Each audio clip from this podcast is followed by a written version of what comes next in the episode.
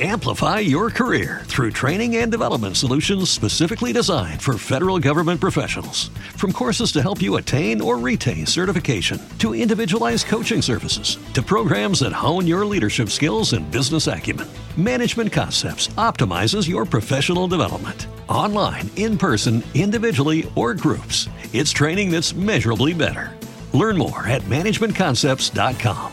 That's managementconcepts.com.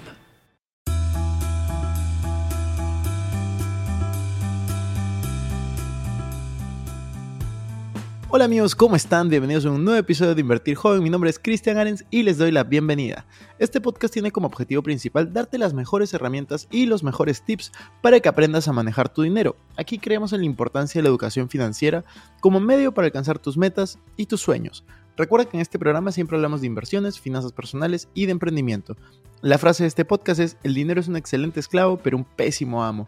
Aquí van a aprender a hacer que el dinero trabaje para ti, para que tú puedas tener más tiempo y energía en hacer las cosas que realmente te gustan y te apasionan. También queremos invitarte a que te suscribas si es que aún no lo has hecho y que revises la descripción porque van a haber enlaces relevantes. Así que que disfrutes este episodio.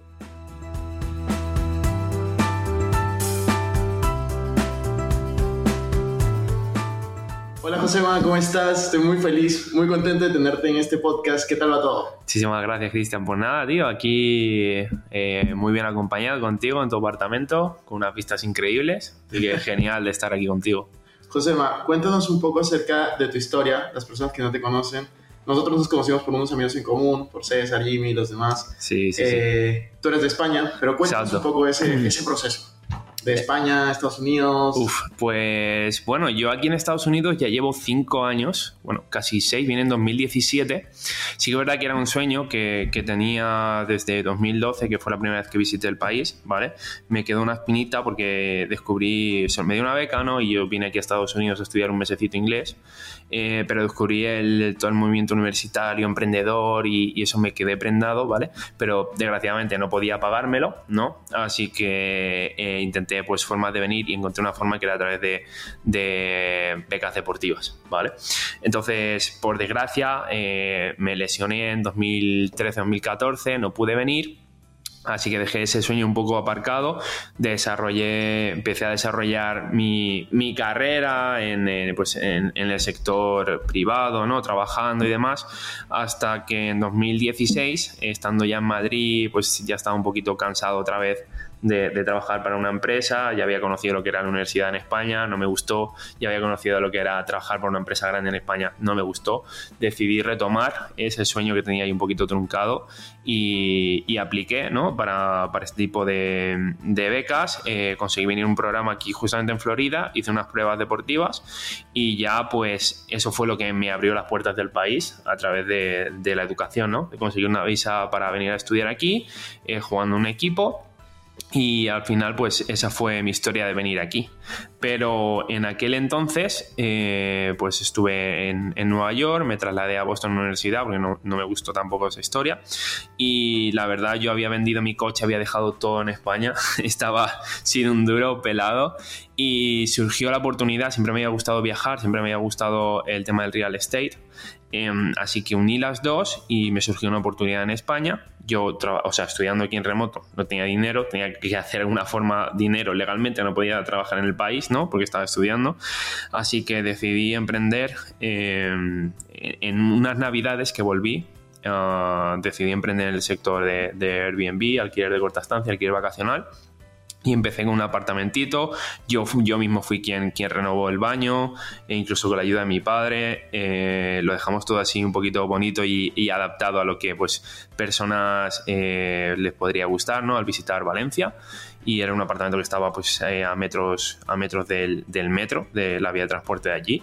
Así que así es como, como empecé eh, y eso fue gracias a emprender, fue el hecho de que yo me pude mantener económicamente en Estados Unidos, o sea, con mi negocio en remoto, funcionando en España, y, y, eso fue lo que me hizo permitir estar aquí y desarrollarme, sacar mi carrera, y a día de hoy, pues, está en la situación en la que estoy. Buenísimo, y cuéntanos un poco ese proceso de tu primer departamento en Valencia, eh, entiendo que era pequeño, eh, a hoy manejar, tú tienes que decirme cuántas, porque no sé cuántas son cuántas propiedades eh, de, lujo, justo acabamos de ver lo, lo, que acabas de comprar, no sé si se puede compartir uno, pero está bastante bueno, está bastante bueno.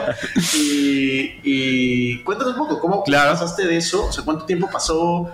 ¿Qué hiciste? Claro. ¿Cómo, ¿Cómo, desarrollaste ese, ese, método, esa estrategia? Pues fíjate que yo empecé en diciembre de 2017, lancé en marzo de 2018 la primera propiedad y, eh, y bueno, eh, pues vi que funcionaba el negocio y dije, hostia, esto voy a, voy a, a ver cómo puedo seguir creciendo, ¿no? Eh, yo tenía mi mente en terminar mis estudios, aquí pues tenía mucha presión familiar también, eh, porque nadie en mi, en mi familia, ¿no? ni, ni padres ni, ni, abuelos, pues tenía ningún título universitario, con lo cual también quería darles esa alegría.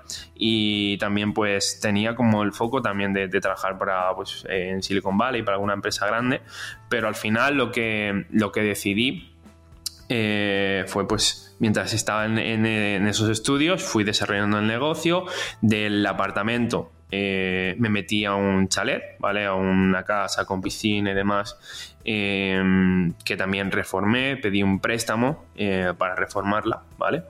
Y, eh, y lo mismo, pues la familia decía, te vas a estrellar, te va a salir mal, no lo hagas, no te metas en préstamos, no te metas en tal me arriesgué, tomé esa decisión, eh, reformé la casa, se quedó bastante bien aseada, aún sigo reformando.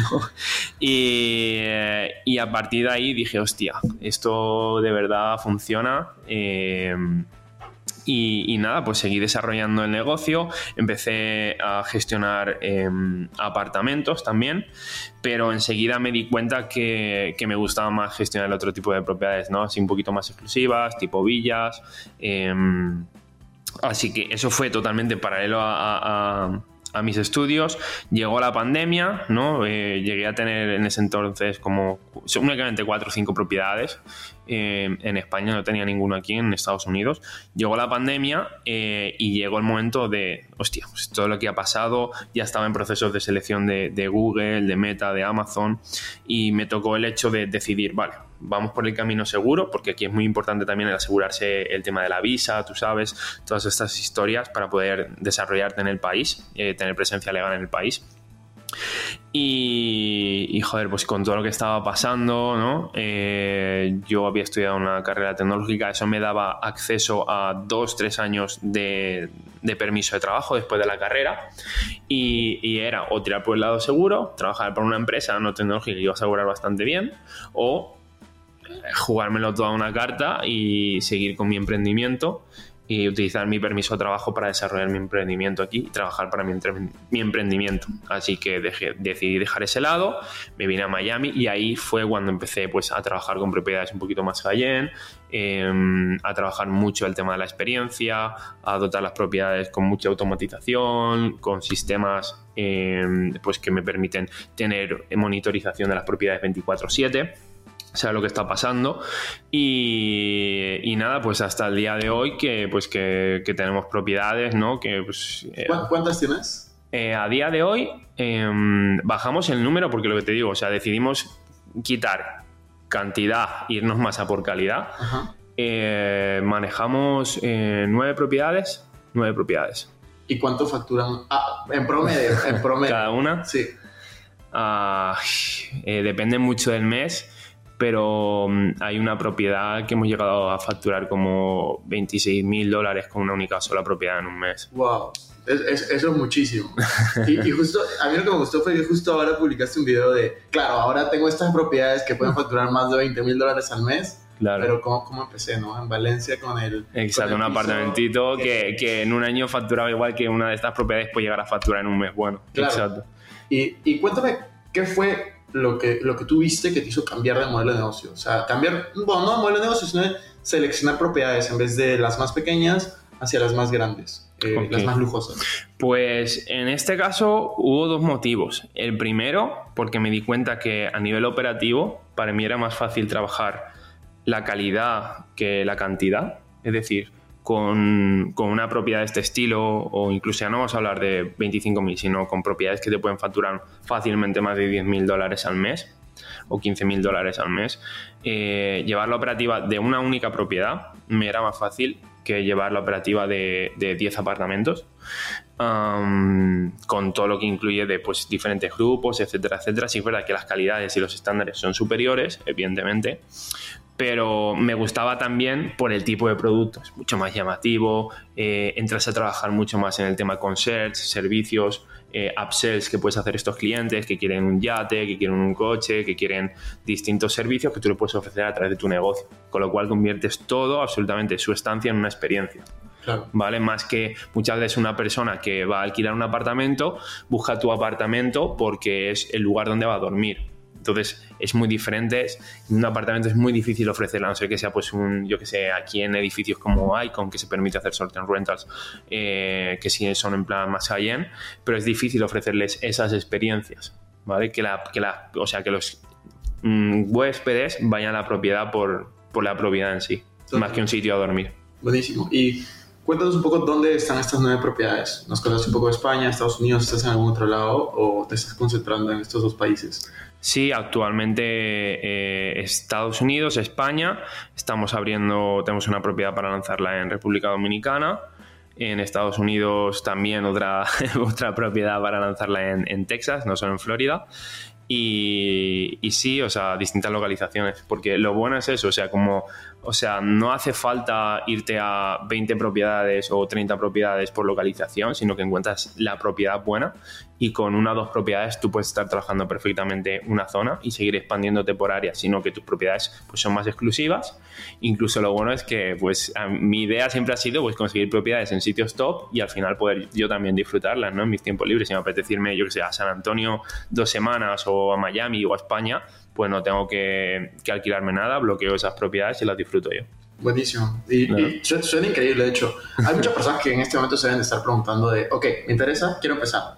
¿Cómo es que una persona puede empezar con, con, con Airbnb? O sea, ¿es necesario tener mucho dinero? Eh, Para un poco de dinero cuéntanos un poco qué le sugieres a las personas que Claro, en ese sentido hay tres tipos, eh, tres tipos de gestión o tres tipos de, formas de entrar, ¿vale?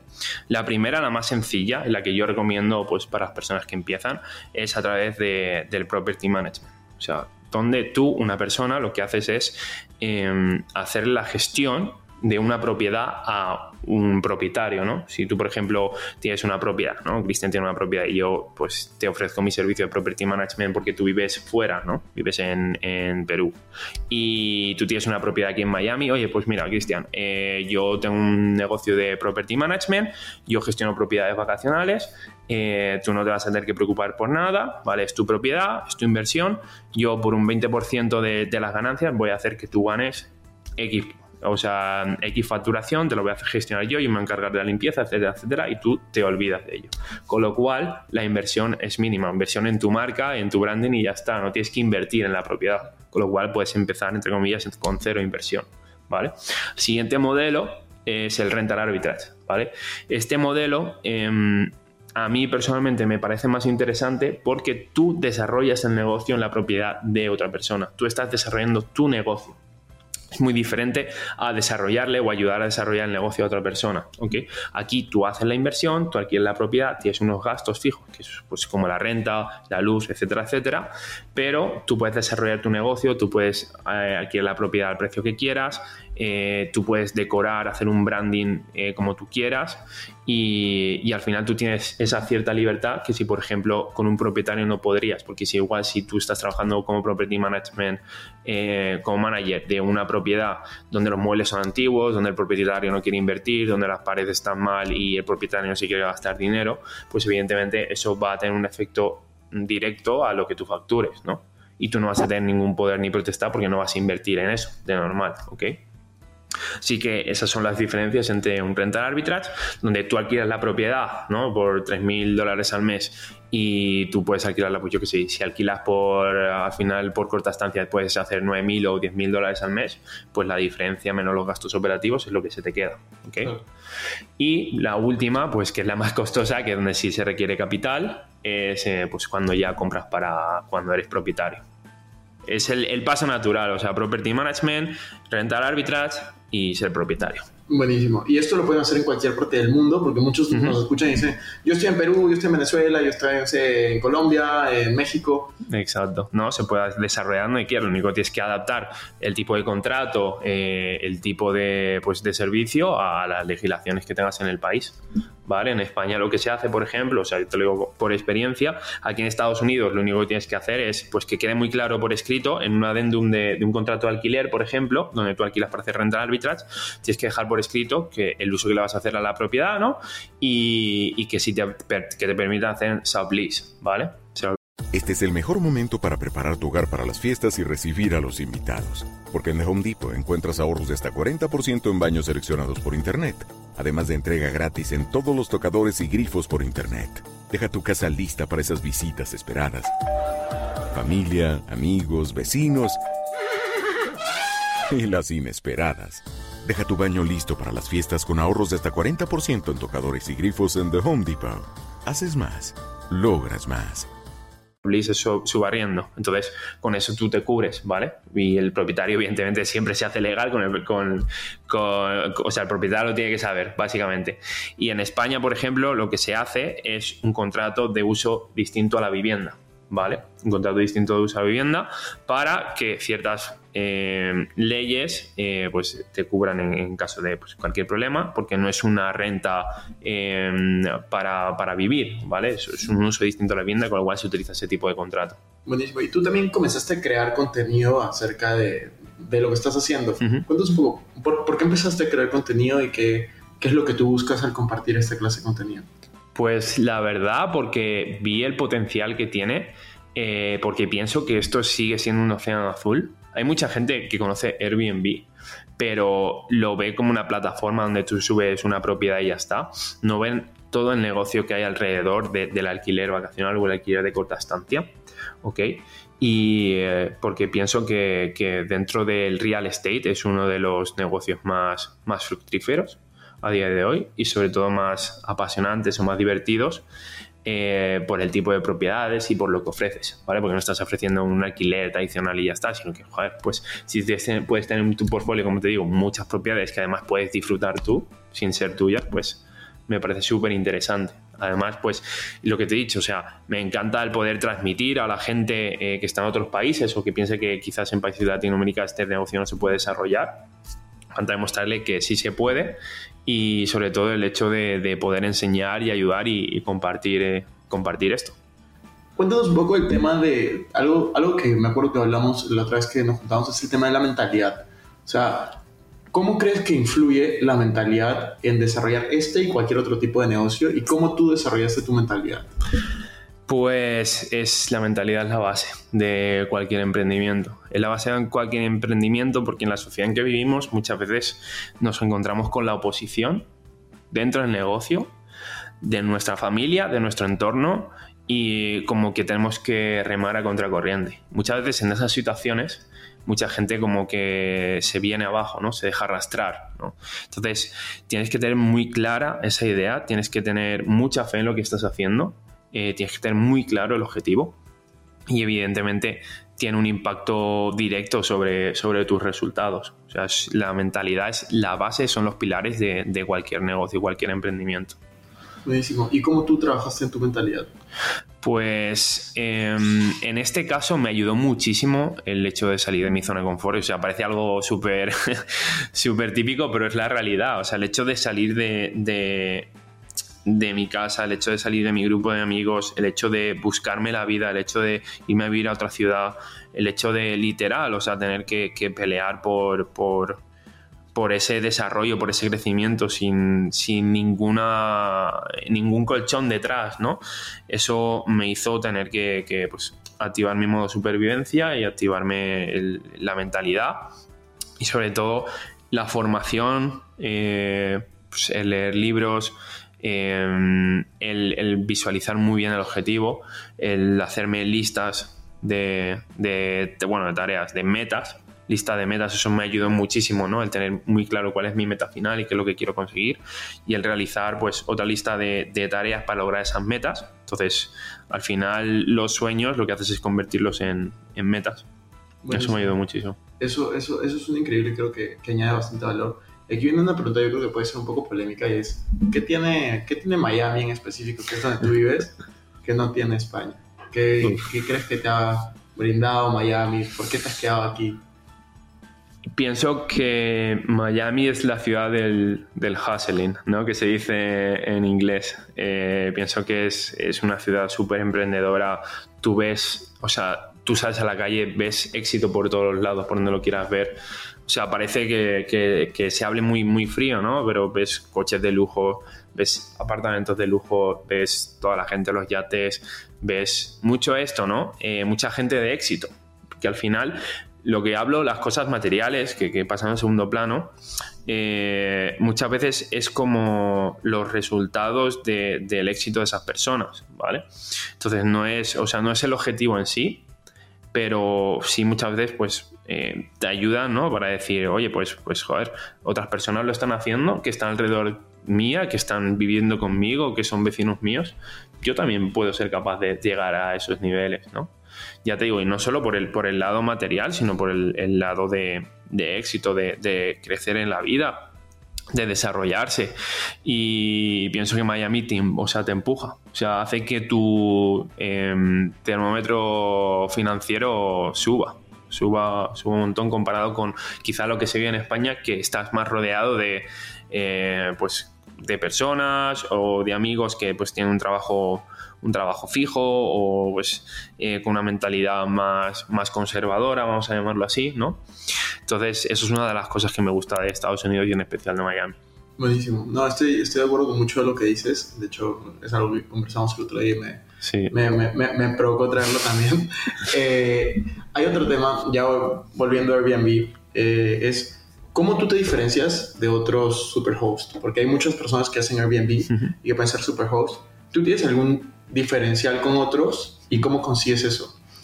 Pues sobre todo mm, lo baso en dos cosas, o bueno, quizás en tres. Eh, lo primero, la tecnología, ¿vale? Soy ingeniero y me encanta aplicar la tecnología y automatización dentro del negocio. Em, esto va unido a la experiencia, ya que la experiencia del cliente pues, es es diferente a lo que antes ha vivido. O sea, me suelen muchos huéspedes, me suelen decir, oh, wow, es que no había visto un Airbnb así, o no había visto esto, nunca había visto lo otro, ¿no? Y por tercero, el servicio. O sea, todo el equipo que hay detrás, no solo yo, sino la parte operativa, pues de, pues, de mensajería, de limpieza, mantenimiento, housekeeping, ¿vale? Que es quizás una parte que, que las personas no ven, pero que, que eso es muy importante también para desarrollar el negocio. Diría que esas tres cosas, tecnología, el servicio y, la experiencia. Buenísimo. Eh, ahora me gustaría pasar algunas como preguntas rápidas en realidad que me gusta hacer a los invitados y es, bueno, se me, me olvidó otra pregunta que no era rápida, pero te la hago al final. Eh, la, primera pregunta rápida es, si tuvieras que recomendar un libro, ¿cuál sería? Voy a, hacer, voy a decir el típico, ¿no? que es que es el que recomiendo a todas las personas que no conocen quizás el lado emprendedor o, el lado de la libertad financiera y es el de Padre Rico, Padre Pobre, sin duda. O sea, sin duda eh, pienso que es el libro que, eh, que si pregunto a todos los emprendedores se han leído todos. O sea, sin duda. De todas maneras, no, yo creo que todos lo hemos leído. todos. Segunda pregunta, si solo tuvieras 100 dólares, o sea, solo tienes 100 dólares, ¿qué harías con ellos? Pues depende de donde esté, aquí en Miami con 100 dólares es muy difícil. Pero si solo tuviera 100 dólares, eh, buscaría una forma em, de utilizarlos para sobrevivir y buscar, en este caso, como yo ya sé, mi negocio, em, me movería por el área de Brickell, iría a las, a las, torres donde se permitía hacer sorteo, eh, buscaría a buscar los contactos de los propietarios y ofrecerles servicios de, management empezando desde ese día. Buenísimo. Una frase que te guste mucho, que se tenga a la mente seguido o que te la repitas. Eh, somos la media de las cinco personas de las que nos rodeamos. Buena frase. ¿Cómo te gustaría ser recordado? Uf. Pues aportando, o sea, como alguien que, que ha aportado algo a la sociedad. O sea, pienso que estamos en este mundo para dejar huella, ¿no? Y que muchas veces dejar esa huella cuesta tiempo, ¿vale? Hay que estar trabajando mucho, mucho tiempo, pero me gustaría que, que me recordaran pues como alguien que, que, ha aportado algo a la sociedad para que, eh, que no sé, que, pues, que todos, eh, bueno, no que todos, aunque sea un grupo pequeño de personas, eh, pero que haya podido ayudar a mejorar de alguna u otra forma algún grupo de, de personas, familia, amigos. De esa forma me gustaría. Buenísimo. Y, o sea, normalmente es la última pregunta de estas cinco, pero luego te voy a hacer la otra que me he olvidado, que es, eh, ¿cómo, ¿cómo, inviertes tu dinero? Este podcast se llama Invertir Joven. Ya sabemos que inviertes en propiedades, cuando inviertes en algo más, ¿cómo está? O sea, quizás no nos detalles tu portafolio, pero danos un poco de cómo está estructurado tu portafolio, tu patrimonio. Okay. Pues me gusta diversificar, ¿vale? Pero eh, el año pasado decidí retirar mis inversiones eh, que tenía tema de, de cripto y demás. Y lo que me fui, o sea, lo que decidí fue diversificar dentro del real estate. Es decir, utilizar el real estate como base, pero utilizar distintos modelos dentro del real estate. O sea que básicamente eso. O sea, ¿En, todo... ¿En qué modelos estás de real estate? O sea, los tres que has mencionado, el de property management, el de subleasing y el de tú ser propietario. Exacto, eso dentro de Airbnb, ¿vale? Dentro de alquiler de corta estancia. Después tenemos los corporate leasing, donde hacemos gestión, donde hago gestión de, eh, de propiedades que son a mid-term, quizá pues eh, personas que vienen aquí a ciudades más tecnológicas como Miami, que quieren vivir emprendedores, nómadas digitales, quieren estar en una propiedad dos, tres meses, ¿vale? Eso, eso es distinto al, al alquiler vacacional con, lo, con quien lo conocemos, ¿ok? Y, bueno, y ahora pues por fin eh, he podido comprar de inversión, o sea, eh, invertir en, una propiedad, pues también no solo para explotarla vacacionalmente, sino que me aseguro que por detrás, eh, si algo sale más, tengo una renta, eh, puedo alquilarla por una renta fija, sacar pequeño, un pequeño beneficio y aparte sobre todo para la apreciación de esta propiedad que va a ser brutal en los próximos años. Buenísimo. Bueno, y la pregunta que me había olvidado de hacerte y que me gustaría hacerte es, eh, porque, bueno, te conocí el otro día, nos hemos hablado, un poco de tu historia, es, eh, ¿cuál crees que ha sido el momento más difícil de tu vida, en el sentido de un fracaso que se te venga a la mente o algún momento muy difícil que te haya tocado vivir? Eh, o que tú lo hayas percibido como difícil porque, porque todos experimentamos de diferentes maneras las cosas y cómo lograste sobreponerte a ello. Pues ha habido un par de momentos malos, ¿vale? Hubo un momento eh, cuando yo me lesioné la, la rodilla, eh, terminé la relación con, con, mi novia, estaba, o sea, eh, saturé porque estaba trabajando como 60 horas al día para, pues, para, para una empresa. La verdad, ahí saturé, saturé un montón, entré en depresión, estuve dos, tres meses que no quería salir de casa, lo pasé bastante mal, ¿vale? Eh, por suerte, pues el hecho de, querer crecer y el, irme, el, probar esa, ambición ¿no? de, querer crecer me hizo salir de ahí. Y, y también uh, hubo un momento bastante malo cuando vine aquí a Estados Unidos, que literal me quedé, me quedé sin dinero. O sea, me vi con lo justo para, para, ir a, a, comerme un slice de, de pizza ahí en Boston. Estaba durmiendo en una habitación eh, que pagaba 700 dólares al mes, que para mí en aquel entonces era bastante.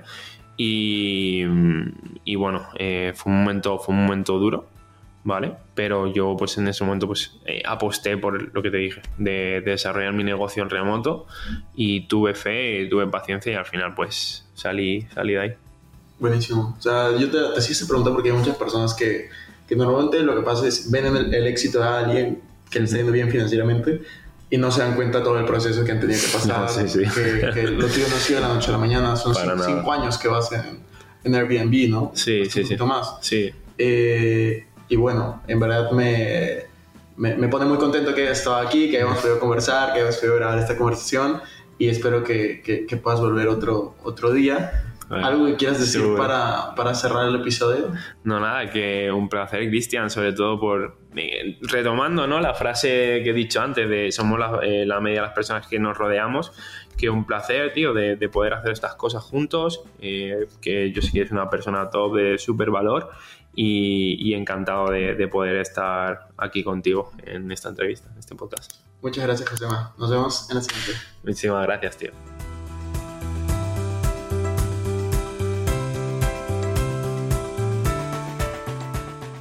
Bueno amigos, eso fue todo por este episodio. No me quiero ir sin antes invitarte a que te suscribas a mi canal de YouTube. Me puedes encontrar como Cristian Arens, también a que me sigas en Instagram y TikTok como Arens Cristian y que te unas a todos nuestros grupos de WhatsApp, Facebook y Telegram. Los links estarán en la descripción. No te olvides también visitar nuestra página web invertirjoven.com, donde van a encontrar artículos de finanzas personales, inversiones y emprendimiento. Si nos estás escuchando desde Spotify, no olvides ponerle follow para no perderte ningún episodio. Y si estás en iTunes, ponle 5 estrellas y deja tu comentario. Sería genial que puedas compartir este episodio para ayudar a más personas. Gracias por estar aquí, conmigo hasta la próxima semana y recuerda que la frase de este programa es el dinero es un excelente esclavo, pero un pésimo amo. Hasta la próxima.